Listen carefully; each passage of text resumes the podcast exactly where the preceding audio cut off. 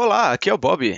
Oi, é a Fernanda. Aqui é o Pelux. E aqui é o Yoshi. E tá começando mais um Metros Rasos, o podcast onde a gente vai falar sobre tudo menos anime.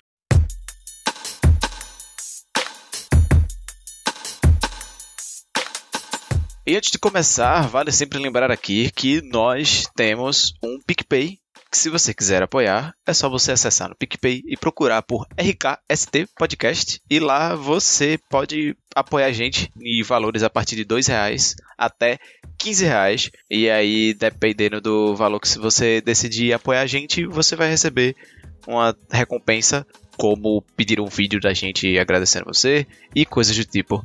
Então, agradecendo aos nossos apoiadores, nós temos que agradecer a. A Joyce Rodrigues. E ao Caio Encarnação. Então é isso. Se você puder e quiser nos apoiar, é só acessar lá e contribuir de qualquer maneira que você puder. Gente, dois reais é um salgado, é uma coxinha. Você pode dar uma coxinha pra gente, assim. A gente ficaria muito feliz se você desse essa coxinha pra gente. Muito feliz. Assim, eu realmente ficaria feliz se alguém chegasse aqui e me desse uma coxinha. E como é que foi essa semana de vocês aí? Eu dormi muito, consertei meu horário de sono, não estou mais acordado de madrugada e dormindo durante o dia. Parabéns, Yoshi. E Yoshi estava indo dormir, tipo, 8 da manhã. Assim. 10 horas da manhã. Eu fui dormir 5 da manhã ontem, mas. Ah, isso Ué. é ajustar o horário. Ué, mas que hora você acordou? Eu acordei um meio-dia hoje. Ah, ok. Caralho. Okay. Mas aí ah. você dormiu pouco, vai dormir mais cedo hoje. É. Fé no pai, fé no pai. Isso até ele deitar na cama e ficar 15 horas rolando, mexendo no celular. Pior, pior que é sempre assim, tipo, ok, não, quando der três horas, eu vou pra cama e vou deitar. Aí eu deito na cama e fico duas horas olhando o Reddit. Tem sabe? que desligar pois o é. celular. Não, eu só paro de olhar o Reddit quando o aplicativo trava, porque eu vi post demais e ele fica todos carregados. Aí ele trava o aplicativo uma hora. é, é porque o meu celular é muito ruim, gente. Tem que usar aquele modo noturno que fica com a luz amarela. Dizem que descansa o olho mais fácil. eu uso o modo noturno pra. Tudo que dá pra ter modo noturno eu uso. Não, mas não é modo noturno de ficar escuro. Isso, é aquele modo tem... que substitui a luz azul pelo amarelo, o lance assim. Ah. Que isso o meu celular tem. É que a tela fica amarelada. Isso. É bem bom. Mas sabe o que, é que combina com insônia? Isso ah. mesmo, séries e filmes. E o que, é que vocês assistiram essa semana? Começando por você, Fê. O que é que você tem pra trazer pra gente essa semana? É Netflix, de novo, porque é a coisa mais fácil, né? Você ir lá procurar o catálogo da Netflix e assistir o que tem. E tem uma série que o nome dela é muito intrigante. E não tem. A série não tem nada assim. A série não tem nada a ver com o título dela. Sim, é uma série chamada Crazy Ex-Girlfriend, né? Tipo, ex-namorada louca. E por mais que você se assuste com o título dela, né? Você pensa, nossa, isso deve ser muito ruim. Mas pelo contrário, Sim. ela é muito boa. Porque. Com esse título, Fê? Então, ela explica. é porque a série é criada pela Rachel Boone, que ela é a personagem, ela faz a protagonista, e, o, e uma produtora chamada Aline Bosch. Pronto, elas duas são criadoras da série e é justamente falando sobre a Rebecca, que ela é uma advogada de sucesso em Nova York. Só que uhum. ela é muito. Ela tem tudo. Ela é rica, ela tem um emprego bom, ela tem uma vida. Pra, um sonho de vida de qualquer pessoa, mas ela é infeliz. Ela não é feliz na vida dela. Ela é sozinha, ela é depressiva. E então, um dia que ela vai ia receber uma promoção no trabalho dela, ela encontra um ex-namorado dela de adolescência, chamado Josh. E aí o Josh, não, eu moro em West Covina, uma cidadezinha no interior, muito boa. E eu sou muito feliz lá, não sei o que. Aí, como ela, ela ainda é apaixonada pelo Josh, ela decide, e ela tava feliz na vida dela, ela decide, vou me mudar pra West Covina. Do nada, assim. É porque ela é meio louca, né? Já diz assim. tá, tá aí, né? É, e ela sempre foi muito obcecada pelo Josh, que é esse ex-namorado dela de adolescência. Ok. Então ela achou que fosse um sinal divino o Josh ter aparecido pra ela naquele dia. Entendeu? Tipo, ela, minha vida não tá aqui, eu tô infeliz, eu vou me mudar pra Escovina, minha vida vai ser outra, eu vou casar com o Josh, eu vou ser feliz. certo. é, e o bom disso tudo é porque a série, ela vai. O foco dela é desenvolver a Rebecca né, em quatro temporadas. A série tem quatro temporadas, tá disponível completo no Netflix. Já finalizou. Ah, louco. É, então as. Ah. Cada episódio tem uma hora? Cada episódio tem de mais ou menos de meia hora a 40 minutos. Okay. São, são quantos episódios por temporada, mais ou menos, sabe dizer? É, tem umas temporadas que são 18 episódios e tem duas temporadas que tem 18 episódios, tem duas temporadas que são 13 episódios. Cara, então é bastante coisa. É, bastante, bastante coisa. coisa. Então, Mas tá é. finalizada já, né? Você falou? Tá finalizada, tá finalizada. já terminou. Então, é, dá pra você acompanhar, tipo, episódio por semana. Você assiste o que, que já tá finalizada.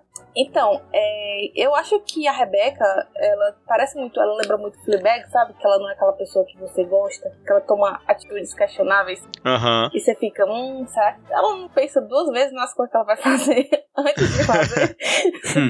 e ela acaba tratando mal as pessoas e tal. E eu acho que a série, tanto como Fleabag, ela traz protagonistas que são mais reais, assim, mais críveis.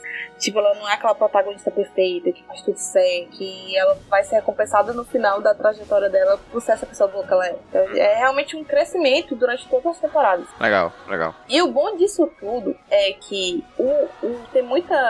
No enredo, além de demonstrar não só a, o desenvolvimento da protagonista Rebecca, mas também do Josh, que é o menino que ela gosta, do pessoal de West Covina, que ela conhece quando ela se muda. E cada um tem, tipo, uma trajetória que é, é bem desenvolvida durante todas as temporadas. E qual que é o gênero da série? Tipo, é comédia? É drama? Então, a série é comédia, as duas primeiras temporadas, mas a partir da terceira, ela começa a adentrar mais depressão, ansiedade, e aí ela começa a virar mais um drama nas duas últimas temporadas.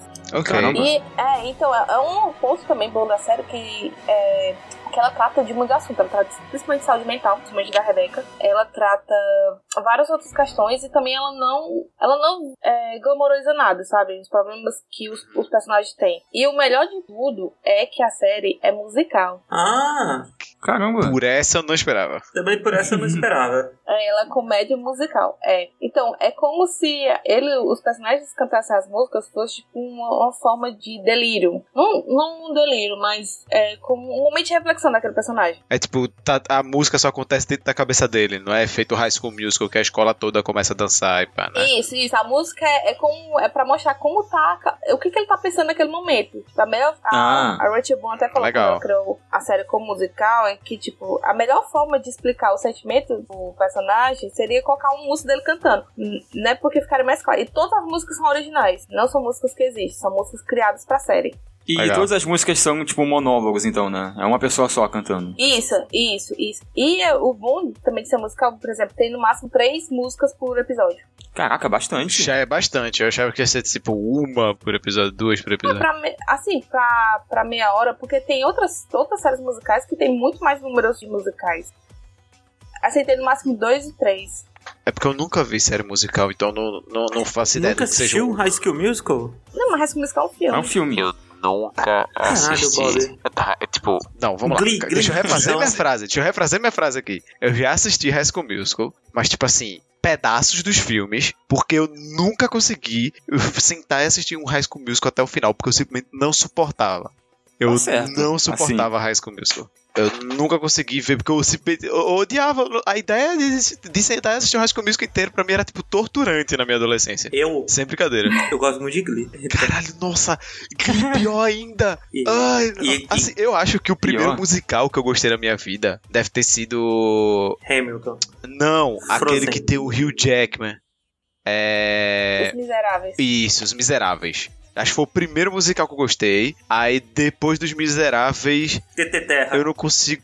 Que? La La Land. La La Land, pronto, olha só. E aí acho que depois de La La Land foi Hamilton, sabe? Ah, é okay, é isso, não. esses são os musicais que eu assisti são na minha vida. São musicais. São, são Mas bons bem, musicais. É, continua, Fernanda. Então, as músicas, elas são originais, né? Elas são criadas diretamente pra série. E elas sempre fazem... É, tem músicas que fazem referência a Broadway, a musicais da Broadway. Mas também, uhum. tipo, tem músicas que fazem referência à cultura pop. E também de todos os gêneros musicais que você existe. Tem música de rock, tem música dos anos 80, tem música dos anos 2000, tem funk, tem todo tipo de música que você imaginar tem naquela série. Assim, tem que ter, né? Pra render esses episódios tudo. E, tipo, três por episódio, tem que ser bem variado pra não ficar enjooso, né? Sim.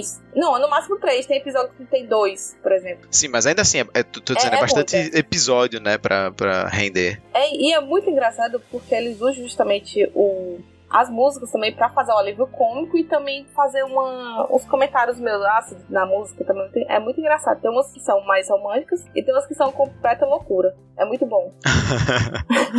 Legal.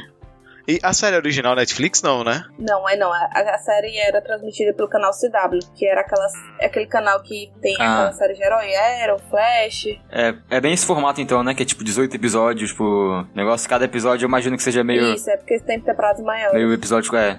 bem esse canal. Agora, sabe dizer o ano que, que, que, lançou a série? Que você falou que já tá terminada e tudo mais. O primeiro ano dela, assim, foi, foi quando? Porque eu, eu nunca ouvi falar dessa 2016. série. 2016. Que loucura. Eu nunca ouvi falar dessa série na minha vida. Tipo, eu acho que eu nunca vi nem, nem rede social GIF disso, tipo. É, ela, ela é meio de nicho, sabe? Mas ela ganhou um, a atriz que faz a Rebeca, né? E também é criadora da série, ela ganhou o M de melhor atriz de comédia. Caramba! Que loucura! Deixa eu E eu nunca ouvi falar.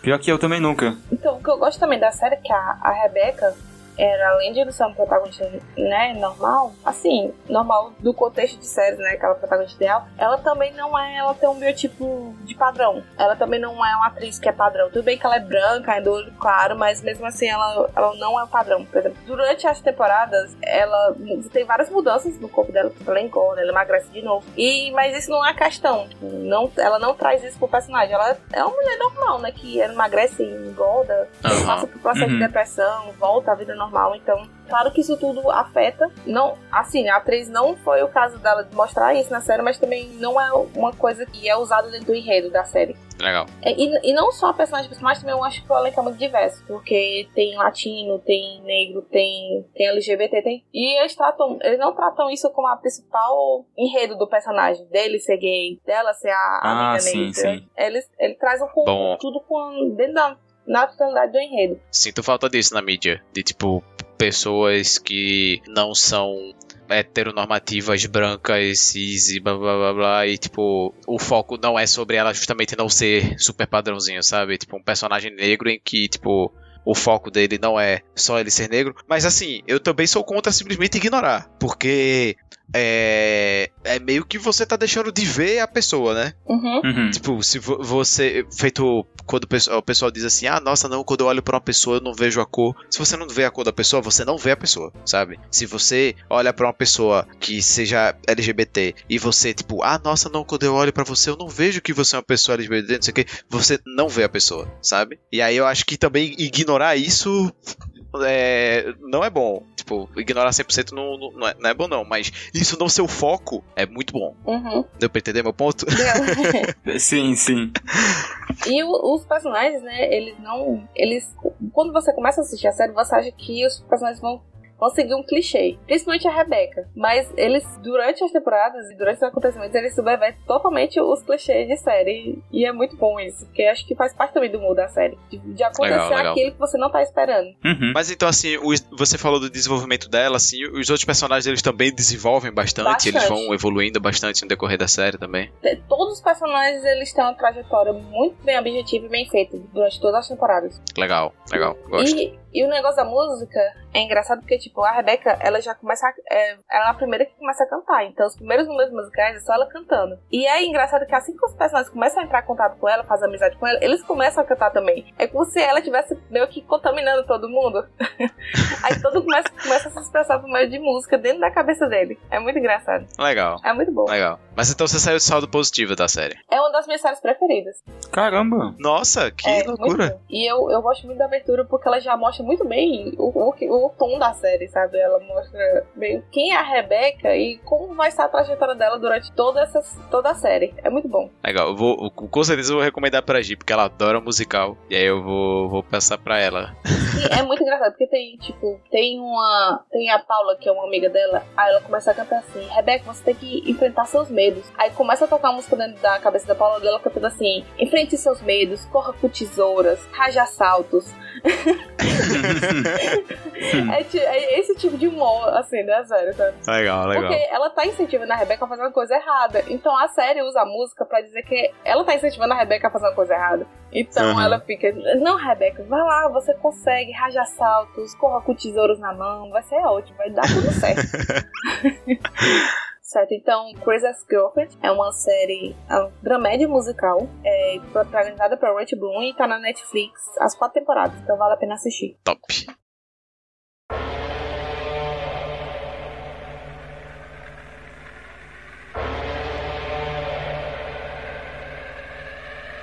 O Yoshi nos abandonou. Nos abandonou. A internet do menino caiu, mas eu não caio nessa pala, entendeu? De que cai a internet. Pra mim, isso já é, é vagabundagem, é descompromisso com a gente. É. E as, ele que se esforça de provar o contrário aqui. Mas o, o. Como é que é? O show continua.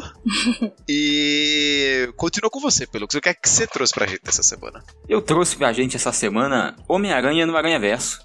Caralho, porra, filmão. Filme, filme bom. Que é um filme de animação é, feito pela Sony, lançado em 2018. E, e, nesse filme, você não precisa ter visto nenhum outro filme do Homem-Aranha. Tipo, ele te dá a entender de que o Homem-Aranha que você vê nele é o Homem-Aranha do da primeira trilogia, lá com o Tobey Maguire. Mas, tipo, você não precisa. É, já é um, um universo que já tá continuado, já tá na frente. É, se você sabe a história do Homem-Aranha, tipo, ele ganhou poderes mordido por uma aranha e o tio dele morreu, pronto. Parabéns, você já pode assistir o filme. Você sabe tudo. É, total, mas e o filme, é, e o filme ainda te dá um resuminho no começo, né? Ele, tipo, ele, ele, é o próprio Peter narrando a história dele, que isso já é bem comum, né, em histórias do Homem-Aranha, e ele vai te dar um resuminho, tipo, que eu acho muito legal como é o jeito que eles fazem, tipo... Sim, eles brincam com isso, né, de tipo, a gente já viu isso 800 vezes no cinema, então eles brincam legal com isso, pá. É, é muito, é muito bom, eles até zoam as partes ruins do, do Homem-Aranha 3, né? Tipo, ele dançando. Sim. Fazendo umas, umas paradas assim que é muito legal. Porque era outra Homem-Aranha da Sony, né? Que, tipo, foi outros filmes da Sony também, né? Isso, Esses, isso. Tipo, originais. É, mas, enfim, o Homem-Aranha nesse universo já tá há 10 anos aí de carreira. Só que ele não é o foco aqui da história. Porque nessa história a gente tem um outro menino chamado Miles Morales, que é um menino do Brooklyn, né? Ele é negro. Isso é uma parada que a gente vê muito na... No filme é muito sobre a cultura dele e tal, e sobre a, a vivência de como ele lida, tipo, sendo Homem-Aranha e sendo tendo e sendo ele, né? Sim, porque ele, ele é negro, mas ele também é descendente de latino, né? Isso. E ele é diferente, né? Porque ele, além de ser um menino muito inteligente, igual o Peter, ele não é, tipo, introvertido, né? Ele não é o, o nerdão, assim, e tal. Você vê ele, porque uma parada que acontece de importante na vida dele é que ele vai pra uma nova escola no começo do filme, que é uma escola, tipo, de elite, assim, é uma escola, tipo, muito puxada, que ele conseguiu entrar porque ele ganhou uma bolsa, porque ele tirou uma nota muito boa na prova, né? Porque ele também é inteligente. E isso é uma parada que ele não gosta, porque ele se sente deslocado, né? Ele sente que o lugar dele é no Brooklyn, e lá o pessoal, tipo, tem muita expectativa dele, é, é muito pesado. E lá no Brooklyn ele era ovacionado, né, no colégio. E quando ele vai para essa escola nova, é porque mostra ele passando, tipo, na frente do colégio, aí os amigos estão lá, tipo, pá, não sei o que, conversa com ele, blá blá. Ah, sim, sim. E aí ele chega lá e tem uma cena muito boa já de humor, né? O humor desse filme é muito bom, né? Já tem que adiantar de que o pai dá uma zoada nele no começo e tal. E ele chega na escola, ele não conhece ninguém, mas ele sai tentando puxar assunto, né? Ele sai tentando falar com todo mundo, que é uma coisa que você não vê o Peter fazendo e tal. E eu acho isso legal que eles têm feito com o Homem-Aranha, inclusive rola isso no Homecoming, né? De que eles são muito inteligentes, né? Tanto o Peter quanto o Miles. Então isso obviamente vai, tipo, ajudar na vida deles, né? Eles vão pra uma escola foda. No Homecoming também. O Peter tá numa escola foda que faz, tipo, viagem pro, pra Europa, né? Pro, lugares muito, muito absurdos, porque eles têm o, eles são inteligentes, né? Eles conseguem. Eu acho que é uma parada até de você pensar que talvez hoje em dia seja, faça mais sentido, né? Tenha mais, tipo, auxílio do governo para ajudar essas pessoas e tal, né? Aham, uhum, superdotados e tudo mais. Que eu acho muito legal. E, tipo, a coisa que eu acho que mais chama a atenção desse filme é que a estética dele, né? É muito legal. Sim. Ele é Sim. uma animação em 3D que é mega, mega colorida. Eles usam muito bem a estética de quadrinho, mas não só pra não só para fingir de que, tipo, você tá vendo uma página de quadrinho, eles usam muito também, tipo, quando o, lá, o personagem dá um soco no outro. Aí a, a paleta de cores muda, aparece uma onomatopeia na tela. É, fica, tipo, tudo muito pra chamar impacto também. para fazer o sentido aranha, eu acho que eles fazem muito, muito bem também. Assim, Sim. eu ouso dizer que talvez seja não só a melhor animação que eu já vi, que é, tipo, é muito bom, é de outro nível, assim. Eu, como designer, vendo aquele negócio, eu fico embasbacado. E quando você vai ver as técnicas de animação que eles usaram Sim. pra chegar naquele resultado, Sim. aí você fica mais embasbacado ainda. Você fica, meu Deus, parabéns, podem se aposentar, vocês não precisam mais trabalhar na vida, sabe? É nesse nível. E além disso, é tipo o melhor filme de herói que eu já vi, eu acho. Tipo, eu não consigo pensar no filme de herói melhor. Eu acho que assim, eu acho que fora ele, talvez o que eu mais gostei foi Logan. gosto muito ah, de Logan. É, não, é muito bom. E, e, aí, tipo, acho que os dois ficam pau a pau assim de, tipo, melhor filme de herói para mim. Acho que tudo no, no Aranha Versa é muito incrível. É muito bonito, é muito bem feito. A história é muito legal, os personagens são muito legais. Pois é, cara. O lance, além de que ele é que é foda, é muito parece injusto, né? Porque ele tem muita qualidade técnica, mas ele também é muito bom, né? Ele é um filme muito bom, ele tem personagens muito bons, ele tem o humor, né? Como eu falei do comecinho. É muito, Sim. muito bom também. Não tem um ponto negativo. Não tem. Fala é, uma coisa ruim. É, é difícil, tipo, a, a trilha dele também, né? Eu acho que é muito boa, porque. Nossa, fuder.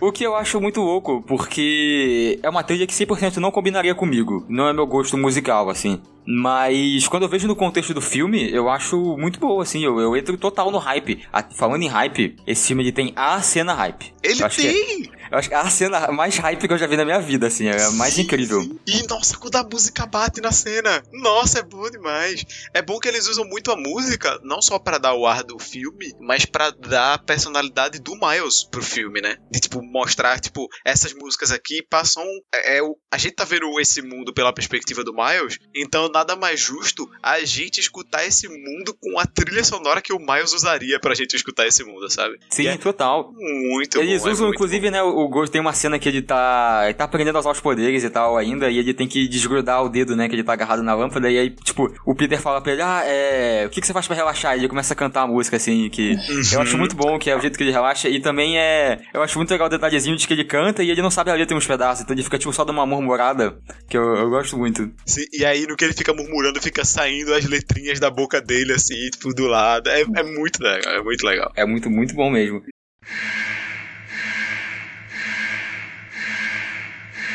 Mas para tudo aí, rapidinho, só pra avisar que voltou o menino, alerta, voltou o Yoshi. Alerta, certo aí, aquele Yoshi. som do, do Mega Man, quando aparece o boss.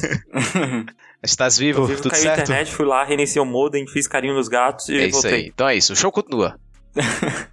É, vou, vou, mas voltando um pouquinho pra história, né? Que a gente correu muito rápido porque o filme é muito bom, então a gente se empolga muito. Mas o vilão desse filme é o Rei do Crime, que ele perdeu a família dele e ele quer trazer eles de volta, mas ele é de uma outra dimensão. Então ele contrata a galera, ele entra em contato com cientistas, com outros vilões, que eu não vou falar muito aqui, mas eles vão fazer um raio interdimensional para trazer a galera de outra dimensão. Só que aí o Homem-Aranha acaba interrompendo e aí conecta várias dimensões ao mesmo tempo e vem Homem-Aranha de outras dimensões, né? Então você tem seu Miles, que é da dimensão padrão, a dimensão que você tá assistindo o filme, e além deles você tem um, um Peter, que é o outro Peter de outra dimensão, que eu acho sensacional, tipo, ele eu acho talvez o melhor personagem do filme, que ele é é, é um Peter que ele meio que deu errado em várias coisas, assim, né? Ele também é Homem-Aranha há muito tempo já no, na dimensão dele. Só que, tipo, enquanto o Peter da dimensão que a gente tá assistindo, ele, sei lá, casou com a Mary Jane, não lembro se ele teve filho, mas tá, tipo, tudo certo. Ele ganhou até mais dinheiro, ele tá bem de vida, né? Não tá separado de Homem-Aranha pobre. Esse outro não, né? Ele terminou com a Mary Jane, ele investiu em umas ações erradas, então ele tá meio quebrado. Ele deu uma engordadinha, ele já não age tanto como Homem-Aranha, porque ele tá, tipo, uma, uma bad absurda na vida dele. E, inclusive, eu gosto muito da relação que ele tem com o Miles, né? É muito legal, é, vai, é muito bonitinho, né? Vai evoluindo, não quero falar muito, mas é eu muito acho bom, que é uma assim. das melhores coisas de se ver no, no filme, é, tipo, é o desenvolvimento da relação dele com o Miles e do Miles com o pai dele, sabe? Isso, é. Acho que são as melhores coisas de, de ver crescendo. E é muito bom ver que ele é um Homem-Aranha, tipo, experiente mesmo, tipo, que tá acostumado a coisas de Homem-Aranha. Tem uma luta e que ele, ele apanha, é arremessado assim, e, e, depois de ser arremessado, ele cai no chão, já rola, já levanta e já vai fazendo uma corridinha para ficar do lado do Miles. É. E, é, e, é, muito bom. Eu sei, exatamente o que você nessa. A cena do. Não, não vou falar é, da tipo, piada, mas eu, eu, acho que a melhor piada do filme é essa. Ele, é ele cena. é um Homem-Aranha que tá acostumado a apanhar. Sim. Eu acho, acho isso e muito não, bom. E a maneira também, acho que outra coisa que é muito bom de ver desenvolvimento no filme e como eles mostram isso visualmente é os poderes do Miles se desenvolvendo, né? Dele aprendendo os poderes do Homem-Aranha e tudo mais. E visualmente isso, sabe? Tipo, como que tem uma cena que ele tá tentando subir uma parede enquanto o Peter tá subindo a parede do lado dele e tipo, os ângulos que eles vão usando nessa parede para mostrar ele tentando aprender a andar enquanto o Peter tá andando super de boa. Tipo, nossa, é muito muito bom. Eles usam muito é. 3D, tipo, pra, dar esse, pra ter essas angulações que a gente não teria normalmente, sabe? O Miles, ele já tá aprendendo a andar na parede enquanto tem aquele diálogo, né? Ele já vai vendo é. o Peter, ele já vai, tipo, é, é muito direitinho. É muito sutil também. Sabe uma coisa muito boa pra mostrar esse aprendizado do Miles? O Miles, ele começa o filme a 15 FPS, enquanto os, os outros personagens ficam a 27, e aí ele vai aumentando de pouco em pouco, de, de cena em cena, ele vai ganhando mais e mais frame na animação dele. É, eu tava dando uma estudadinha antes e eu vi de que eles usam uma técnica que, assim, quando você vê um filme de animação normalmente, o pessoal grava em ones, de uns, né? Porque é uma, é meio que uma pose. Eu não sou especialista, eu, vi um vídeo no YouTube aqui antes e tô falando que, eu- que eu entendi. Então eu posso falar besteira, mas é como se fosse, tipo, uma pose por frame da, da animação. E o que eles usam Isso. pro Miles é quem choose. Então ele demora um frame a mais pra acontecer as coisas com ele, ele dá uma travadinha. Não só no Miles, né? Isso é um estilo que acontece com outros personagens, por exemplo. Mas quando tem, uma, por exemplo, uma cena de que eles estão. Tudo acontecendo coisas muito rápidas e tal, o Miles e o Peter. O Peter tá em ones e o Miles tá em twos. Pra mostrar que ele tá mais agarrado, né? Ele tá mais travado. E, assim, o que o Teos falou, né? No decorrer do, da série, o número de twos que ele vai tendo, de, tipo, desses frames, do, do- desses frames dobrados, vai diminuindo no decorrer da série, enquanto ele vai, tipo, se tornando a pessoa mais desenvolta e tudo mais. E é uma das coisas que, eu falei, que a gente ia falar lá no começo, da, tipo, das inúmeras técnicas de animação que eles usam, que tudo junto, assim, é, ó, perfeição. Não sei se vocês já falaram, mas, ó, melhor filme do Homem-Aranha, quem dirá melhor filme de super-herói. Eu falei. A gente falou. Falei, não, eu acho que não só o melhor filme de herói, como eu diria que talvez a melhor animação que eu já vi. Eu acho que é, Olha aí. é pra E- se fuder. É assim, eu acho, que, eu- acho que eu teria que pensar um pouquinho, mas é que eu fico pensando de que. É porque eu gosto muito do Homecoming, porque Eu ele, gosto muito ele estabelece muitas coisas pro Homem-Aranha daquele universo, e como ele tipo, mede com a, com a Marvel e tal, mas eu, eu acho que sozinho, assim, eu gosto mais do, do Aranha Verso. Eu acho que, que comparado ao Homecoming, o Homecoming ele funciona muito bem dentro do universo Marvel. O Aranha Verso ele funciona em Aham. qualquer situação. Ele sozinho. Isso. Ele funciona sozinho. Uma parada do Aranha Verso é que ele tá introduzindo o Aranha Verso, sabe, pra todo mundo. Tipo, o público médio, Uhum. a, a- a gente, sabe, os, os calango velho de, de herói, essas coisas, a gente sabe que existe outros Homens-Aranhas, sabe? Mas, tipo, conheço muito. Outras pessoas aranhas, por favor. Não, outros seres aranhas, que às vezes nem é, pessoa. É. E, Verdade. e, tipo, esse apresenta, sabe? Eu conheço uma galera que não tinha a mínima ideia que existia isso e apresentou esse filme e ficaram fascinadas, Absurdo, sabe? as pessoas não conhecem o Peter Porker. Nossa, velho. O mas é uma piada que foi muito longe, Eu gosto né? o Peter muito do Parker. Homem-Aranhas, que é... Ah, nossa, é muito bom. É muito o bom. Homem-Aranhas é muito bom, que é um amontoado de aranha que é o Homem-Aranha do universo dele. É, Ah, é, não, é incrível. É muito bom. É, inclusive, né? Tem esses, esses outros seres que vêm do. Esses outros seres aranhas que vêm do. das dimensões, né? Que. Eles são os personagens meio que principais do filme, só que a partir de um momento, porque o foco mesmo é o Miles, esse outro Peter que chega, Isso. e a Gwen também, que é uma outra pessoa aranha, de que eu gosto muito dela. Assim, eu acho ela um personagem. O design inteiro dela Então. eu acho muito bom. Ela é muito bom. E ela com a roupa de Homem-Aranha, eu acho que é o meu traje aranha de tudo que eu já vi favorito, assim. E eu acho muito legal. Homem-Aranha de capuz. Pelo que você gosta de um capuz. De É muito capuz. bom. É muito bonito também. É muito bonito e ela usa tipo sapatilha de, de balé, né? É muito, muito legal. Os movimentos dela lembram um pouco balé também, assim, que eu acho que fica bem legal de assistir. Então, e o- os aranhas, no caso, é, são eles três. Aí tem o Peter Parker Noir, o Homem-Aranha Noir. Que é dublado pelo Nicolas Cage, em Que inglês. assim, vou falar aqui, um dos melhores quadrinhos do Homem-Aranha, inclusive. Homem-Aranha Noir. É, não, é, eu vejo todo mundo falando muito bem dele. amo Homem-Aranha Noir. É muito bom. Tem Pior que eu o nunca vi. Peter Porker, que é um Homem-Aranha que é um porco que foi mordido por um aranha radioativo. Não, como é, como é a história dele? Não, não, não. É uma aranha que foi mordida por um porco. Isso. Que eu acho incrível. É muito bom. E tem, e tem a personagem que eu menos gosto da, da trupe toda, que é aquela que tem um Que médico. absurdo! Ela é muito, Eu- ela é muito ela fofinha, tem é muito. muito legal. Se tem uma coisa que eu acho um ponto fraco no filme é ela, porque ela é muito, tipo, alguém que queria fazer uma parada. Ah, vamos fazer uma parada anime, mas o que é anime? Ah, não sei. É umas meninas japonesas de uniforme bonitinha. Ah, É, nossa, eu, eu não, tenho é- muito eu gosto, essa eu sensação de que eles não acertaram no tom de, de co- com ela, como eles. Pô, por exemplo, o Homem-Aranha no ar, cara, ele é todo em preto e branco, ele tá sempre assim nas sombras, falando umas frases filosóficas, sabe? Falando frases de coach, essas coisas. Aham. E, e ela, tipo, ela é uma parada. Parece que alguém, eles miraram no anime e não acertaram direito. É, Aí- tipo, são ocidentais É, fazendo anime, Tipo, ao né? invés de parecer anime de verdade, pra mim ficou parecendo, sei lá, um, um Teen Titans, um Martin Mystery. Aí, Pra mim você tá buchitando demais. Gosto dela, acho super fofinha. O Ah. Mecha é super engraçadinho. As piadinhas que fica tendo com o Mecha Eu- é super legal. O design dela é, ó, Eu, eu, eu adoro essa é, a ideia dela, tipo, adoro o design, eu só não gosto muito, tipo. não é nem que é ruim, mas em comparação com os outros, sabe, não é tão bom. Eu também, eu acho que eu gosto dela como personagem. Não vejo nenhum problema assim. Eu, se tivesse esse ponto que o Ed falou de ela ser mais, mais anime, acho que seria melhor. Mas não acho que ela seja um ponto fraco porque ela não é assim. Ah, não, é porque claramente essa era a intenção, sabe? Eles queriam, ó, ela aqui, ó, como ela é japonesa, ela é anime. É, Só tipo, que- esse- esses três extras, né? O Noir, o, o Porco e ela, cada um tem um estilo de animação diferente, né? O Noir, Sim, é como você sim. falou, é Noir, é preto e branco, ela é anime e tem o, o Porco, ele é tipo um cartoon, né? De um Looney Tunes, ele é 2D, inclusive, é muito louco Sim. no meio do filme.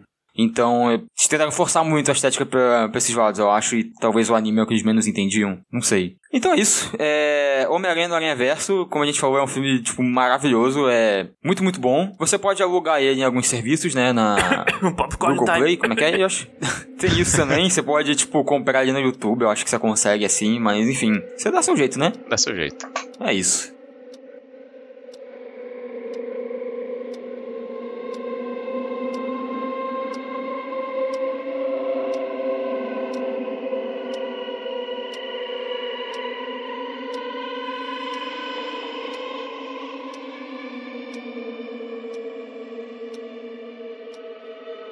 Agora, Belux trouxe coisas alegres e coloridas de quadrinho. Agora eu vou trazer coisas dark, sombrias, mortes horrorosas de quadrinho, que é o Watchmen.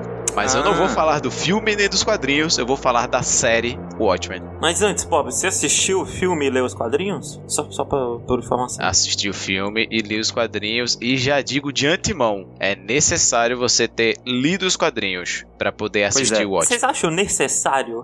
É, é necessário. Ponto. É Eu não posso necessário. opinar porque eu tenho uma tristeza muito grande com essa série, porque eu tava lançando do HBO, todo mundo falando, porra, a série foi legal, ótimo e tal. Eu Aham. fui fazer o quê? Eu fui ver os quadrinhos pra poder ver a série. Eu Ah. tava indo no aplicativo do Kindle, da Amazon Prime, que, né, ela assina a Amazon Prime, e tudo feliz. Eu tava, tipo, na metade do quadrinho e eles tiraram do catálogo. Caralho, que merda. O Watchman. Aí eu fiquei, fiquei triste, fiquei sem, não vi a série, não Eu terminei. tenho os links aqui, originais, todos você vai pagar, pá, não sei o que, todos, os- todos os quadrinhos. Coisa linda. Olha aí. Lhe passo depois. Mas ó, vamos lá. O Watchmen, né? Só respondendo o Yoshi, assim, eu acho super necessário você ter que ter lido os quadrinhos, porque é uma continuação direta dos quadrinhos. Não, não, é a continuação direta, isso sim. Por que, que não vale a pena você assistir o filme só antigo e assistir a série? Porque o filme, ele tem um final diferente dos quadrinhos. Não só o final, né? Tipo, o filme tem toda uma vibe diferente que é, é totalmente É. a ideia contrária dos quadrinhos, sabe? Tipo, Isso. E tipo assim, como nos quadrinhos a gente tá vendo muito a visão do Rorschach. o menino que tem. É, é o, o personagem que a máscara dele são meus pais brigando. Isso. é. Ele. A gente vai vendo muito da visão dele no quadrinho, então a gente consegue entender muito o que, é que a série tem pra trazer. E o filme, ele a gente não vê tanto da visão dele, a gente acompanha ele, mas não tanto, obviamente, quanto os mais de 50 capítulos que tem no quadrinho. E a gente não consegue. Não, não consegue ter o mesmo fio. E o final do filme é nada a ver com as- o final dos quadrinhos. Eu não sei porque que eles não quiseram colocar o mesmo final dos quadrinhos. É porque ia ser caro, né? Tipo, fazer o final dos quadrinhos. Eu acho. Eu acho que. ia. Tipo, era só não mostrar. Não precisava mostrar. Eu, eu acho que é um spoiler necessário pra gente comentar. Você não, Não, acha? não, eu não quero, eu não quero falar sobre, eu não quero falar so- sobre esse spoiler. Eu acho que eu, eu, eu passei a semana me preparando para conseguir falar do filme sem dar spoiler do quadrinho e sem dar spoiler até do, do outro filme. Um homem Quer mudado. dizer, eu vou dar spoiler sim do final do outro Oxi. filme, olha só. Vou, vou, do final do filme. Não, pera. Porque o final do filme não é canônico. O final do filme não é canônico. Então eu vou dar spoiler aqui. Ó, Tá, tá. no final do filme, spoiler do filme de Watchmen, se você se importa, pula 30 segundos, sei lá, um minuto. É, recomendo não se importar, mas se você se importa, tá aí a. Eu, eu não vi, então vai ser spoiler pra mim O, também. o filme é whatever. Fê, besteira. Nova York explode no filme. Bum, É, não, não só Nova Pá, York. Nova York. Lugares explodem. Do mundo todo, tipo. Inclusive São Paulo. É, vários lugares explodem. No mundo todo. E aí chega no filme, não tem nada disso. Tem nada Na disso, série. nada disso aconteceu, entendeu? No filme, não, na série, desculpa. Chega na série, nada disso aconteceu, porque aquele final não, não existe, entendeu?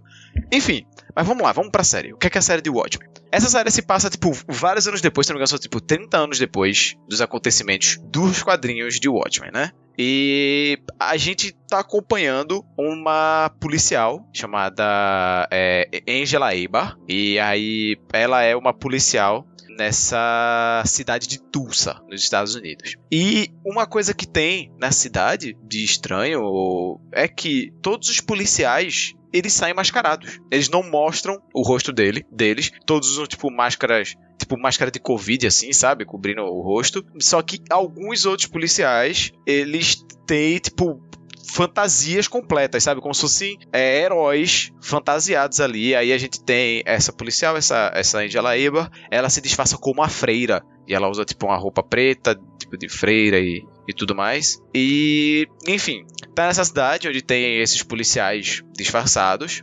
E aí, o que é que tá acontecendo nessa cidade? É, como a gente tá passando no futuro, é, anos depois de, de Watchmen, uma coisa que não dá para eu não falar de spoiler, porque é necessário pra eu contar a premissa do que é que tá acontecendo na série, é que Eventualmente em Watchmen, no quadrinho, é. Tipo, não é um spoiler tão importante, não. Eventualmente no quadrinho, é. O diário do Rorschach ele vai ser publicado no jornal. E é uhum. isso. E o diário dele, que é basicamente a perspectiva que você tem pelo quadrinho, né? Isso, você isso. Você vê a cabeça dele, o que ele tá pensando, porque ele escreve tudo no diário e tal. Isso. E, tipo, o Rosh, o Rorschach, ele é um personagem puta cuzão, ele é um completo de um babaca. É, então, é, é uma informação muito importante, né? Que no filme do Zack Snyder, o Rorschach é meio que um herói, sabe? Um vigilante, o cara que faz aquilo que, o, que os outros não têm coragem, sabe? E no quadril, ele é tipo um neonazi em céu, sabe? Tipo, tem essa grande diferença. Isso entre o filme e o quadrinho. E aí ele com essas visões dele nojentas e neonazistas e tudo mais vão acabar indo no jornal, porque bom, é notícia, né? Um puta de um cara, parará, parará, é quase que um manifesto dele ali que vai parar no jornal. Uhum. E várias pessoas leem isso e começam a endeusar o Rochas.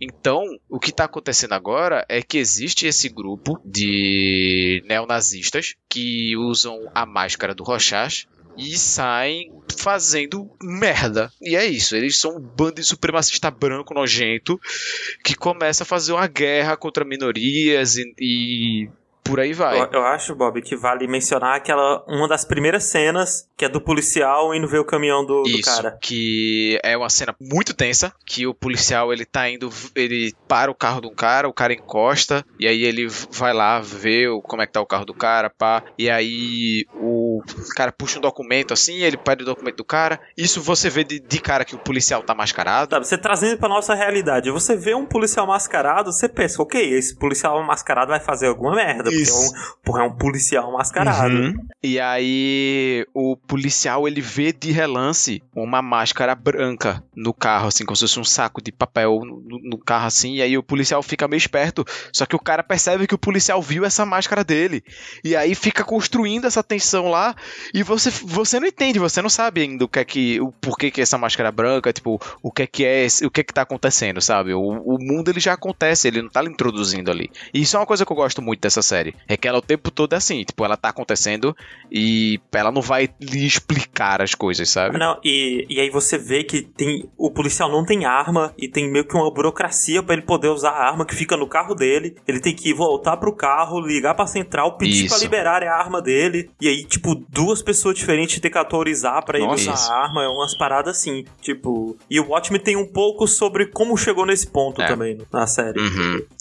E assim, eu falo com tranquilidade que o Watchmen foi a melhor coisa que eu assisti ano passado, eu acho. Tipo, eu acho que não, não teve nenhuma série, nem nada que eu assisti ano passado que foi melhor que o Watchmen principalmente melhor que, tipo, alguns episódios específicos. Que, tipo assim, tem uns episódios nessa série. E em especial, assim, acho que dois em especial que. Meu Deus do céu, sabe? E eles conseguem pegar. É, tra transportar muito bem essa crítica toda de tipo supremacistas brancos sendo supremacistas brancos e tipo como que tipo uma policial negra nessa situação vai se portar ou deve se portar e toda a carga histórica que ela tem da raça dela, sabe? Tipo, a história que ela tem, a, não só nela, mas tipo na família dela, que tipo o quanto que supremacistas brancos fuderam a vida da família dela e é mesmo ela agora está sendo atrapalhada por supremacistas brancos e tudo mais, sabe? Tipo, é, é muito bom. É muito bom. Inclusive trata de, de momentos reais, assim, porque foi nessa cidade de Tulsa, eu acho, ou foi na cidade próxima. É, foi em Tulsa. É, foi num bairro específico chamado Greenwood. Isso. Foi nessa cidade de Tulsa mesmo que aconteceu um genocídio negro. Tipo, literalmente um massacre. Assim, eles chegaram no bairro e praticamente mataram todos os negros do bairro. E é, tipo, isso não é, não é coisa, da- não é ficção da série, é uma coisa que aconteceu real, porque É. Uhum. Tipo, acho que 70 anos atrás, alguma coisa porque assim. em 1920, mais ou menos, porque esse bairro, ele era um bairro só de pessoas negras e que Isso. ele tava muito próspero, sabe? Ele tava indo muito bem, ele ganhou o apelido de Black Wall Street, de tão bem que ele tava indo. E aí, tipo, o- as pessoas brancas, esses supremacistas, estavam ficando putos com isso. É, e aí eles começaram a ir pra lá pra tentar arranjar briga, entendeu? E aí, tipo, no primeiro sinal de briga, na primeira desculpa, tipo, um uma pessoa esbarrou neles e não deu desculpa direito, sabe? Foi motivo suficiente pra eles literalmente fazerem um massacre no bairro inteiro. Tipo, literalmente vários supremacistas brancos armados entraram lá, começaram a matar todo mundo. Tipo, é. um- E essa cena na série é do sinistra, é uma cena de terror, é um absurdo. Tipo, é, É. muito tensa. E eu acho que eles conseguem tratar com muita sinceridade tudo isso, sabe? E com muita muita finesse, sabe? A maneira que eles conseguem demonstrar isso, você fica puto que isso aconteceu de verdade, meu Deus do céu, olha, olha isso, sabe? Olha isso. Uhum. E, e eles conseguem passar esse sentimento de uma maneira, nossa, é muito bom, sério. E o todo a maneira que você vai vendo a herança racial, sabe, dessa personagem, quanto que a família dela foi diretamente afetada por isso, sabe, por momentos como esse na história da humanidade, em que as pessoas foram simplesmente mortas ou torturadas ou que seja pela sua cor, sabe? E a maneira que eles conseguem tratar isso e desenvolver isso é muito bom, sabe? Independente de ser um, um filme sobre heróis ou o que seja, sabe? Só sobre, só por essa crítica que ele traz, ele já consegue ser muito bom. Sabe? E quando eu falo que ele é muito bom, não é exagero. Essa porra ganhou 11 M's. Caraca. 11 fodendos M's. Tipo, ganhou M de melhor atriz, teve M de roteiro, de melhor série, de. Enfim, um bilhão de M diferente. De é, melhor elenco, de melhor direção, de. Enfim, música. Tudo que você imaginar, os filha da puta ganharam. Pô, mas que bom, né? Que pelo menos uma série que tá tratando esses temas, tá se posicionando e tal, teve reconhecimento.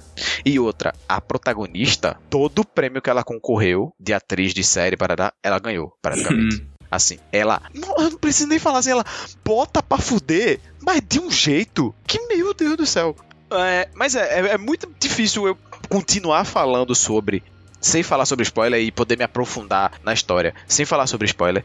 Sem, sem precisar citar spoiler de falar, não, olha, isso aqui tá acontecendo por conta disso que aconteceu no quadrinho, sabe? E é por isso que eu digo que é necessário você ler o quadrinho, porque tem personagens ali que vão aparecer que são personagens do quadrinho. É, o, a própria base do roteiro tá acontecendo mais uma vez por conta do Rochas, então é bom você entender quem é o Rochas, quais são as ideologias dele e tudo mais. E por que que ver o filme não é tão bom? Porque no filme essa ideologia dele não é muito bem passada dessa, dessa mesma maneira, sabe? É porque o filme é um filme de ação, enquanto o quadrinho não é um quadrinho de ação. Isso, Uhum. Exato. E, e é bom você ver também como que a própria linguagem do quadrinho é muito bem passada na série, sabe? Porque o quadrinho de Watchmen não é só conhecido pelo, pelo roteiro incrível e tudo mais, mas também por, pela maneira que ele é escrito, sabe?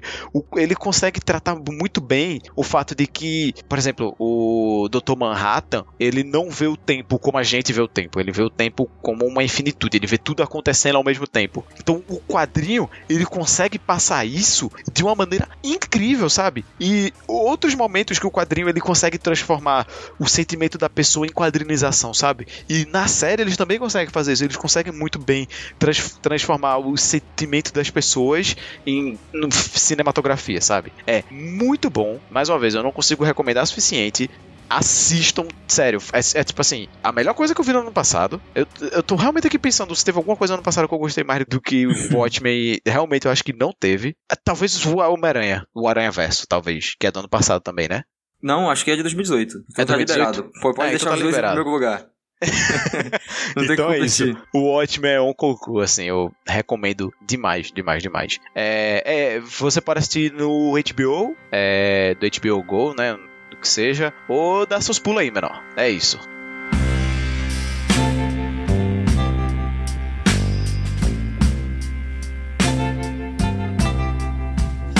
Queria voltar aqui então pra musicais, né? Fê falou de musical. Eu ia falar logo depois dela, mas a minha internet caiu. Então eu vou falar agora aqui, ó. Puxando os musicais, eu F. estou assistindo a quarta temporada de Big Mouth, um desenho aí da Netflix. E eu quero, ó, já tirar um negócio aqui da frente. Big Mouth é literalmente o desenho mais feio que eu já assisti na minha vida. Pera, antes de tudo, eu tenho uma pergunta muito séria pra fazer. Big Mouth é musical? Tipo, não é todo musical, mas tem musicais. Tipo, durante ele. Nossa, Caramba. que loucura. Não, assim, realmente, ele- eu ele acho é o traço, a estética dele muito, tipo... Não é pra... Não é, é o que me Ele afasta é muito. assim. horrível, gente. Ele é muito feio. Tipo, não, não há nada. Nada. Eu, eu, eu, eu acho que eu sei o motivo dele ser tão feio. Tipo, é de propósito que ele é feio. Mas assim, isso não muda. Ele é muito Aham. feio. Porque sobre o que se trata? É spoiler? Você falar por que que você acha que ele é feio? Não, não é spoiler, não. É... Então, Big Mouth. Ele é uma animação americana feita pelo Andrew Goldberg, que é o cara que criou Family Guy. E ele tem participação do Nick Kroll, Mark Levin Jennifer Flackett, que são comediantes é, famosos lá nos Estados Unidos. Ele tem participação do Jordan Peele e de outros, de outros comediantes bem grandes. Ele é basicamente a, o cotidiano, a vida de desse, dessas duas, dessas três crianças, tipo de 12, 13 anos, que elas estão entrando na puberdade. Elas estão no, no oitavo ano do ensino médio, que seria equivalente aqui do Brasil, e a gente acompanha é, esses dois personagens, dois garotos, e uma garota entrando na puberdade. E quando esses garotos entram na puberdade, literalmente aparece um monstro pra eles, que é um monstro dos hormônios.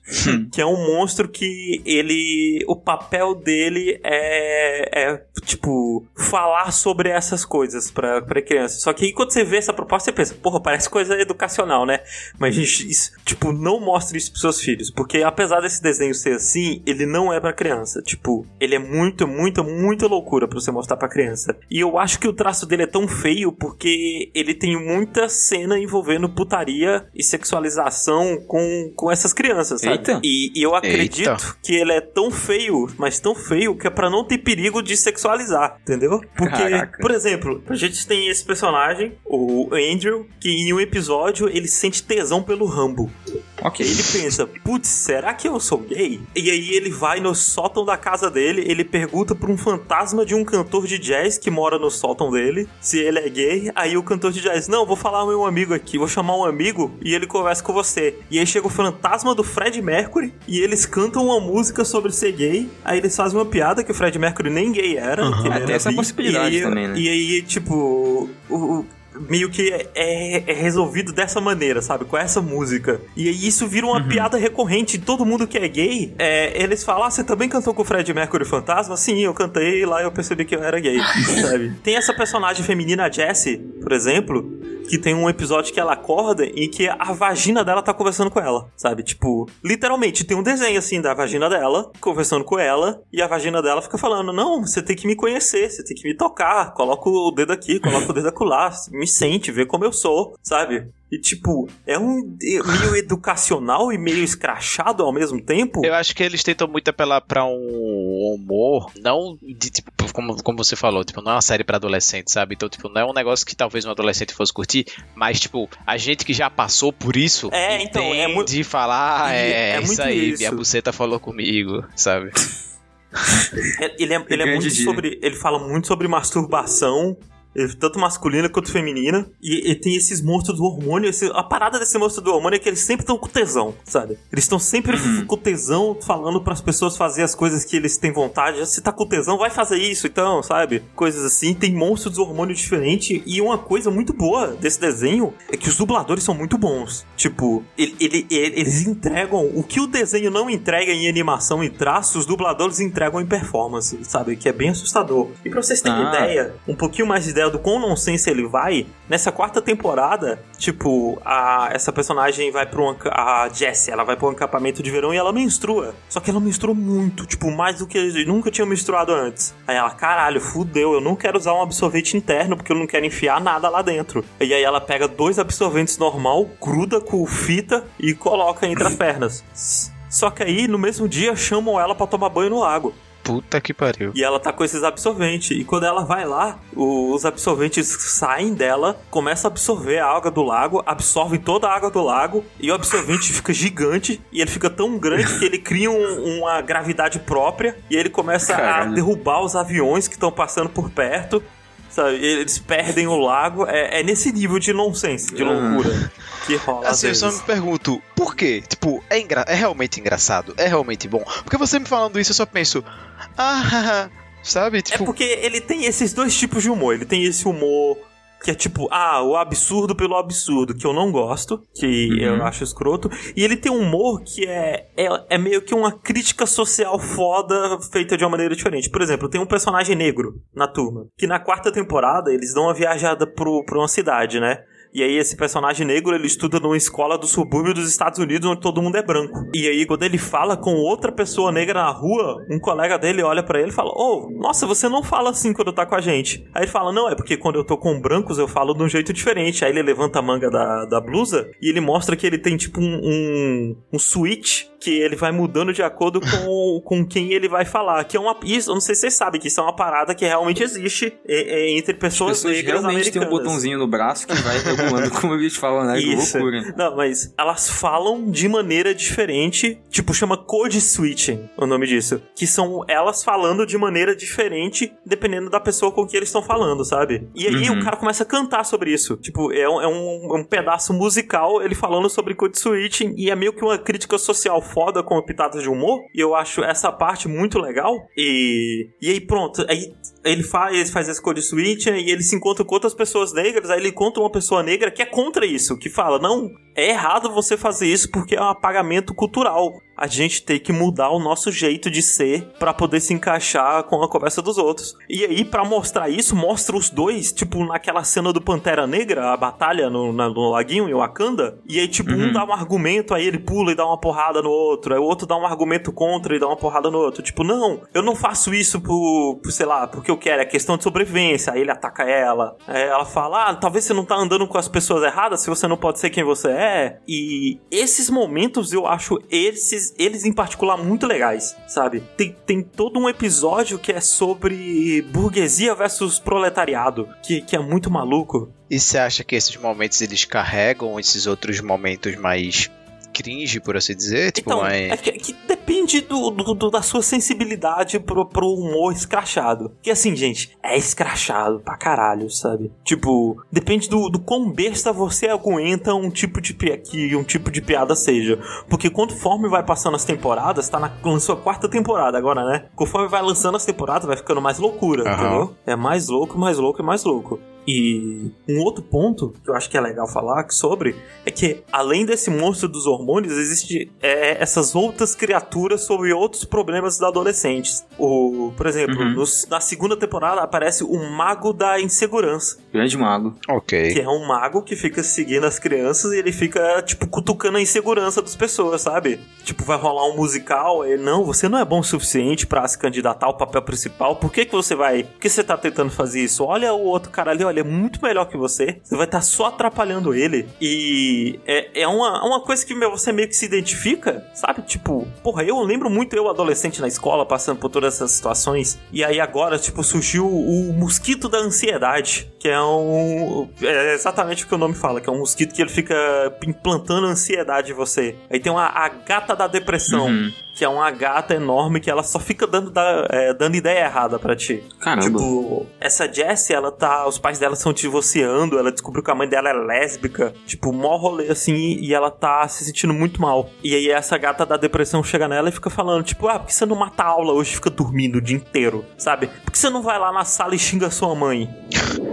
Oxi. Coisas assim. E eles mencionam até, tipo, que existe um monstro da automutilação, sabe? E é meio que é, é essa, esses paralelos, essas críticas sociais, esses, esses problemas de adolescente é, feitos em paralelo com esse humor super escrachado. O... E você fala que eu gosto muito da abertura dele, tipo, é, uma- é uma musiquinha besta, é cantada, é, é falando sobre puberdade, sobre sobre mudança e tudo mais. E. Mas bem, não tem muito mais que, que falar. Tipo, assiste alguns episódios da primeira temporada, vê o que você acha. Tipo, vê se é, é demais pra você, se é muito. se é um humor muito baixo. Pra ti. Se não for, dá uma, dá uma chance, dá uma assistida. Eu não é tipo, caralho, o meu desenho favorito, mas eu acho gostosinho de assistir. Tipo, todo dia antes de dormir eu vejo dois, três episódios. Dito isso, é, a quarta temporada lançou on, antes de ontem. Tipo, a gente tá gravando dia 6, lançou dia 4. E eu tô no último episódio já. Caraca. Meu Deus.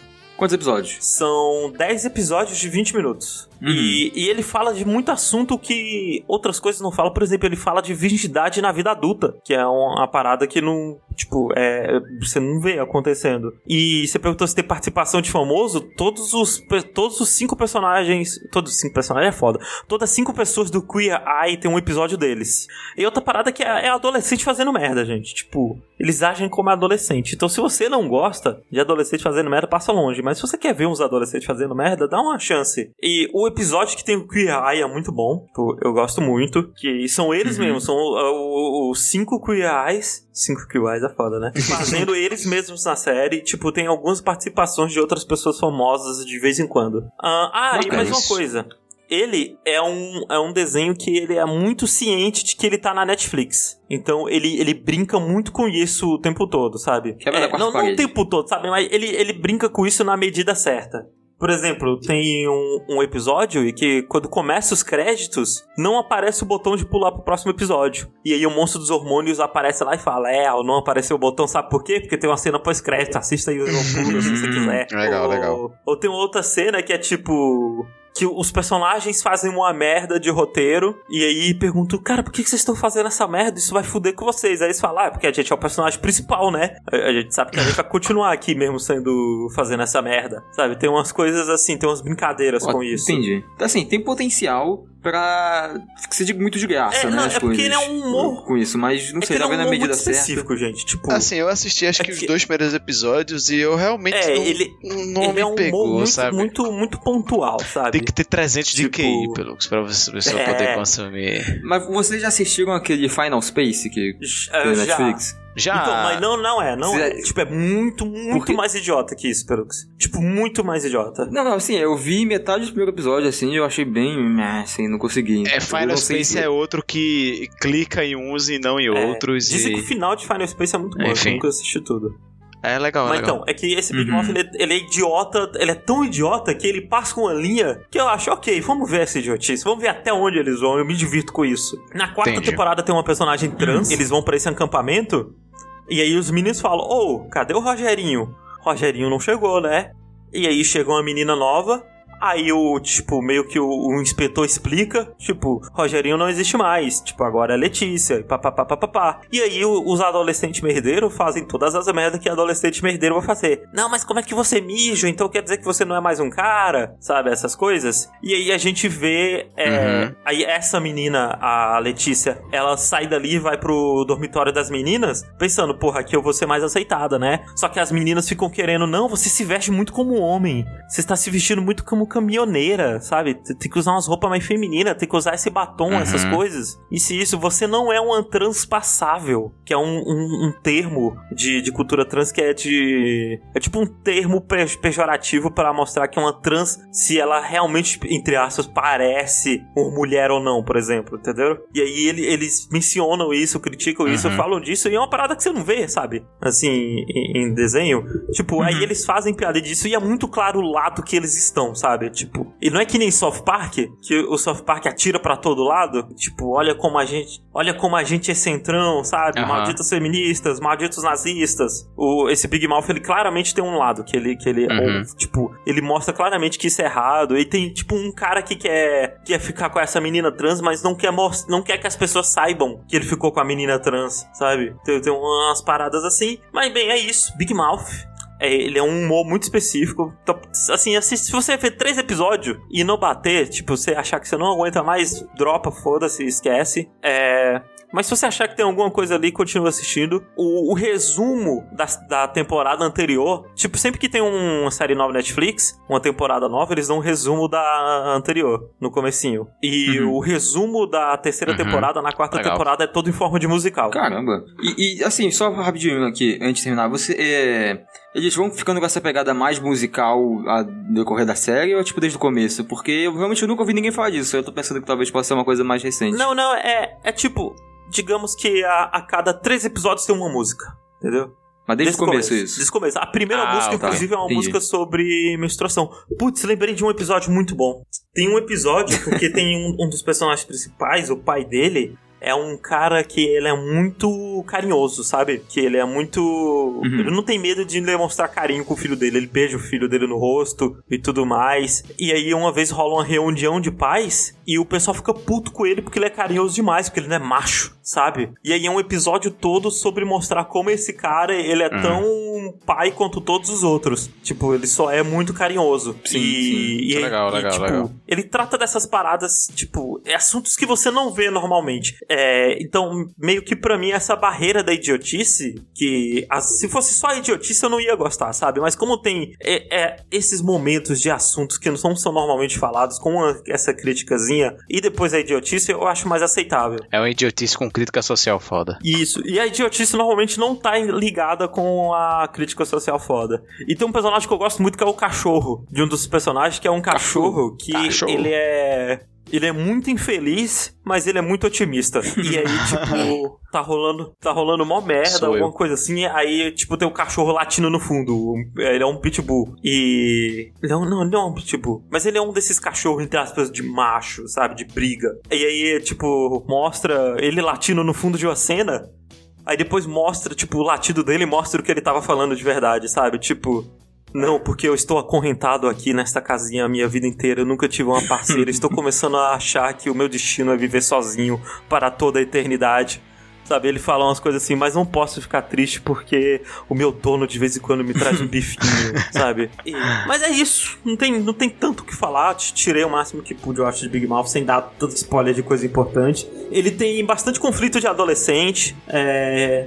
Tá na Netflix, tem quatro temporadas. Quarta temporada lançou agora em dezembro. Deve estar fazendo sucesso, né? Porque tá lançou a quarta temporada, tá saindo uma temporada por ano. Não, é, é aquele negócio. Tem muita gente que ama Big Mouth. É literalmente o desenho mais feio que eu já vi na minha vida. E olha que eu já vi muito desenho feio. Então é isso, assistam Big Mouth, tá na Netflix tudo. Quarta temporada tá, lançou aí. E é isso aí. Aqui no meu quarto, eu faço meu pacto de ser quem eu sei ser. Não importa o que acontecer, com medo e coragem, descubra a vantagem de ser quem eu sei ser. Eu vou o aproveitar que esse episódio tá um pouquinho mais curto. E antes da gente encerrar, eu vou salvar vocês. Eu, vou, eu venho aqui hoje como um herói. Um, um bastião. Tô muito curioso. E eu venho aqui pra falar pra vocês: não, repito, não assistam A Chamada. A chamada? É um filme novo aí da Netflix. É um filme novo da Netflix de terror. Não é o filme da mulher que conversa com os aliens? Não, não. O da mulher Ah, que começa é, com Alien é A é muito Chegada. parecido que é o muito bom. A Chegada é um dos filmes, melhores filmes que eu já vi na minha vida. A Chamada É é, uma das da piores coisas que eu vi na minha vida. Então, é um filmezinho de terror sul-coreano.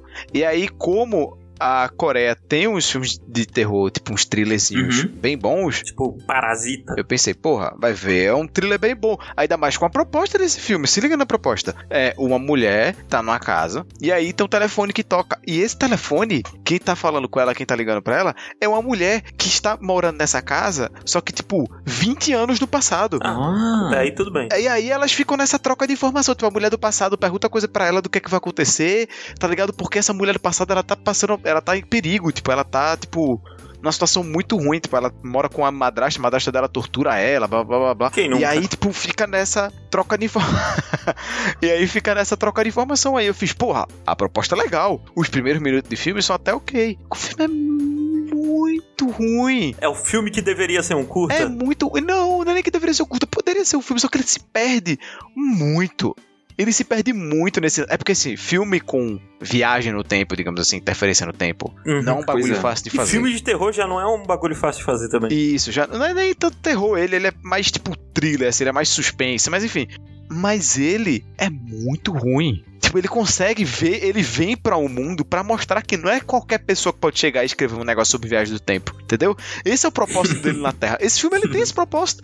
Eu assisti esse filme e hoje eu vou. Eu, por exemplo, a, a Chegada, eu consigo valorizar muito mais a Chegada, porque a Chegada é um puta filme sobre tempo e tudo mais, sabe? Inclusive, desculpa aí, falasse que a Chegada é, é sobre viagem no tempo, chega a ser até spoiler, na verdade. Mas enfim, é, é um assim, a chamada é um puta de um filme ruim, assim, que você, nossa senhora. Bob, Bob, deixa eu aproveitar então e des- desrecomendar um caraca. filme também. Não, Tipo, deixa eu só falar, deixa eu só falar o último absurdo, o mais, o mais alto dos absurdos. Toda vez que eu vou ver um filme muito desconhecido assim, eu gosto de entrar no Filmou ou em algum outro lugar assim, IMDb, E qualquer coisa, xingar e ver a nota. e ver a nota, pra eu ver mais ou menos pra onde é que tava. E a nota desse tava tipo 3.8. Alta, hein? 3.8 é alta. 3.8 é muito. 3.8 é muito. De 5. Eu fiz 3.8 de 5, isso. E tipo, geralmente, assim, sei lá, Seven. E deve ser tipo 4.2, sabe? Clube da Luta deve ser um 4.3. Ó, só, só uma correção aqui, não, o filme não chama a chamada, chama a ligação. É a ligação? É, a ligação. É porque em inglês chamou The Call. Nossa senhora, tá, então é isto. A ligação. Peço perdão aí. Aí, cara, ó, é muito ruim. Muito ruim. Deixa eu desrecomendar um também. Eu assisti faz um tempinho já, mas é que eu lembrei agora que você comentou, um filme chamado Crush à Altura. Que a primeira frase é literalmente: é uma, uma menina alta na, na, na escola e, tipo, ela é mais alta que todo mundo. E ela fala: Você acha que você tem problemas? Imagina eu que sou uma menina de 1,80 no ensino médio. Ah, eu vi esse, eu vi Eu um print É corajoso, inclusive, de ver um filme que o nome tem. De ver um filme que tem Eu crush assisti no com a nome. minha irmã em época pré-Covid. E. e nossa, gente, como é ruim, sabe? Tipo, meu Deus do céu. Tipo, é um triângulo amoroso. É um filme que parece uma fanfic escrita onde o, a qualquer momento vai aparecer o Harry Styles no Starbucks, sabe? tipo, é- era uma questão de quando, não uma questão. Era. era não de. Ai, meu Deus do céu, gente. E é só isso, não assistam Crush à Altura. É. Pronto, e é isso. Não assistam Decal também ou A Ligação. Os dois estão na Netflix, né? Os dois são da Netflix. Pelucos, des, desre- desrecomenda o filme aí, Pelucos. Ai, meu Deus do céu. Vamos, vamos fazer essa sessão de desrecomendação aqui. Que, que- que- não sei, teria que olhar. É. Tem um filme na Netflix da menina que é sequestrada. É muito ruim, só que eu esqueci o nome. Aí é foda. Aí é foda. Porra, Pelux me Deve ajuda. ser tipo O Sequestro, eu não sei, é um filme muito qualquer coisa assim. Não, então não vai assistam. você, Fate. Desrecomenda um filme. Ah, faz muito tempo que eu não vejo filme ruim. Porra, Fê, parabéns. Assim, eu pra trazer as coisas aqui no Metro Rasos, muitas vezes é uma roleta russa, Ah. gente. Às vezes eu vou assistir uma coisa na obrigação de assistir pra trazer aqui, e é só dor, sofrimento, desgraça, e eu fico, eu fico, por exemplo, esse é a ligação, eu assisti pensando, eu vou assistir isso aqui pra trazer nos Metros Rasos. Só que foi tão ruim que eu não podia trazer, eu não podia fazer isso com vocês. E aí eu fiz, não, 30 minutos eu vou falar de coisa boa, eu vou falar de Tech Pix aqui, eu tenho que parar e tenho que falar de um negócio Ah. bom, porque Eu não lembrei, dá. eu lembrei, achei o nome do filme aqui, ó. Obsessão Secreta. Não assista. Obsessão secreta. Ah, pronto, pronto. Eu tenho um. Eu tenho um. É, descom- é desrecomendar um filme, já que tá chegando o Natal, né? Que é chamado Last, é, Last Christmas, que tem a atriz que faz a Daenerys. E ela- esse filme é muito chato. Nossa, esse filme é muito chato. É um filme de 2019, que eu só fui assistir porque tem a atriz da Daenerys, do Game of Thrones. É uma segunda chance para amar? É, pronto, uma segunda Uma chance. segunda pra lá. chance para amar, gente. Nossa, é horrível. Ah, tipo, eles querem fazer um final feliz, mas é horrível o final. Ok, então essa foi a nossa sessão de desrecomendação. Pra jogar o patrocínio da Netflix no lixo. no esgoto. Mas é isso, muito obrigado pra vocês que escutaram até aqui. É, mais uma vez lembrando que a gente tem as nossas campanhas de apoio, financiamento, ou que seja, lá no PicPay. No PicPay, você pesquisa lá RKST Podcast e você encontra a gente lá e você pode apoiar a gente com qualquer valor a partir de dois reais e nós agradeceremos qualquer um desses valores com o fundo dos nossos corações. E vale lembrar também que eu e o Yoshi a gente faz live todos os dias, praticamente de segunda a sexta, pelo menos, na Twitch. Os links das nossas lives também vão estar aqui na descrição, junto com as nossas redes sociais todo mundo, nossos Twitter, o Twitter do Rokushita mesmo e tudo mais. Mais uma vez, muito obrigado a você que escutou até aqui e dá tchau aí, pessoal. Tchau. Tchau, tchau, gente.